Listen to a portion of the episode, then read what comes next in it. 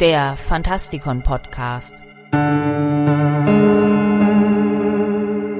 Fantastisch, schauerlich, kriminell.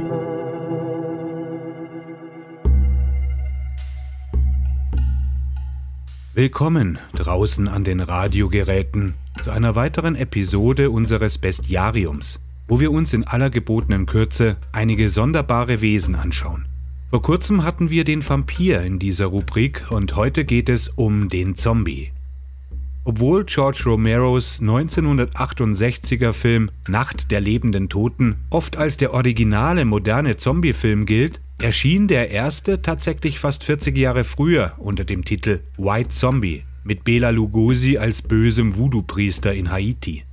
In all den Jahren sind nur eine Handvoll Zombie-Filme zu ihren haitianischen Ursprüngen zurückgekehrt vor allem Schlange und Regenbogen. Laut dem Oxford English Dictionary tauchte das Wort Zombie erstmals um 1810 im englischen Sprachraum auf, als der Historiker Robert Southey es in seinem Buch History of Brazil erwähnte. Aber dieses Zombie war nicht die vertraute menschenähnliche Monstrosität, sondern eine westafrikanische Gottheit. Später bezeichnete der Begriff die lebenswichtige menschliche Kraft, die die Hülle eines Körpers ähnlich der Seele verlässt und letztlich ein menschliches Wesen, das weder Selbstwahrnehmung, Intelligenz oder eben diese Seele besitzt. Er wanderte durch den Sklavenhandel von Afrika und Haiti und verselbstständigte sich dort zu einem ganz eigenen Mythos. Jeder kennt die fiktiven Zombies, aber wenige kennen die Fakten über Zombies. Für viele Menschen, sowohl in Haiti als auch anderswo, sind Zombies äußerst real. Sie sind kein Scherz, sie sind etwas, das ernst genommen werden muss. Der Glaube an Magie und Hexerei ist in Haiti und der Karibik weit verbreitet, oft in Formen von Religionen wie Voodoo oder Santeria. Haitianische Zombies sollen Menschen gewesen sein, die von Voodoo-Priestern, den sogenannten Bokors oder Ungarn, auf magische Weise von den Toten zurückgebracht und manchmal auch kontrolliert wurden.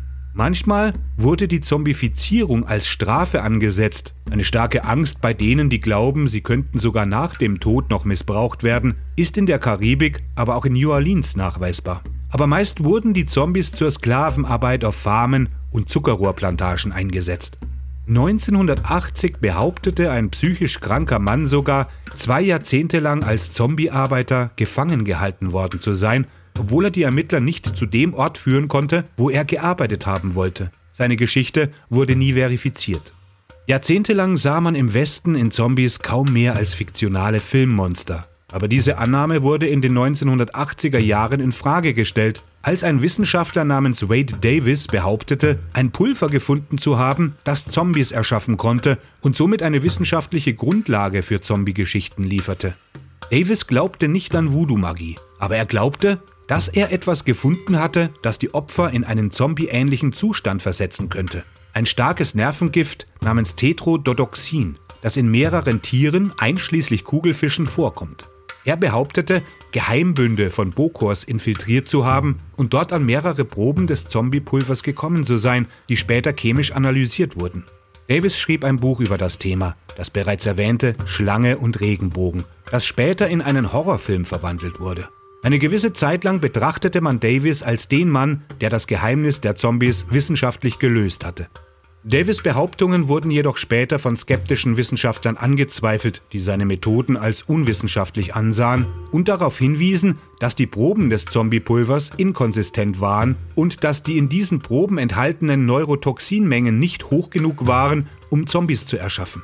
Darüber hinaus müssten die von den Bokors verwendeten Dosierungen exakt sein, da zu viel des Toxins eine Person leicht töten könnte andere wiesen darauf hin, dass niemand auf dem kleinen Inselstaat jemals eine der vielen angeblichen Plantagen mit Zombiearbeitern gefunden hätte. In seinem zweiten Buch Passage of Darkness, die Ethnobiologie des haitianischen Zombies, erkannte Davis die Probleme, die seine Theorien aufwarfen und widerlegte einige der sensationelleren Behauptungen, die ihm zugeschrieben wurden. Dennoch bestand er darauf, dass der haitianische Glaube an Zombies auf zugegebenermaßen seltenen Fällen beruhen könnte, in denen eine Person durch Detrododoxin vergiftet und später im Sarg wiederbelebt und aus dem Grab genommen wurde. Außerdem fügte er hinzu, dass das Zombie-Phänomen viel mehr sei als nur das Pulver. Das sei nur ein Teil eines tief verwurzelten soziokulturellen Glaubens an die Macht der Hexerei. In der haitianischen Kultur tun Voodoo-Priester viel mehr als Zombies zu erschaffen. Sie sollen durch Magie sowohl Segen als auch Flüche beherrschen.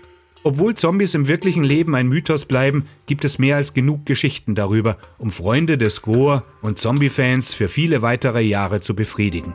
Mein Name ist Michael Percampus und ich hoffe, wir hören uns demnächst wieder. Gehabt euch wohl.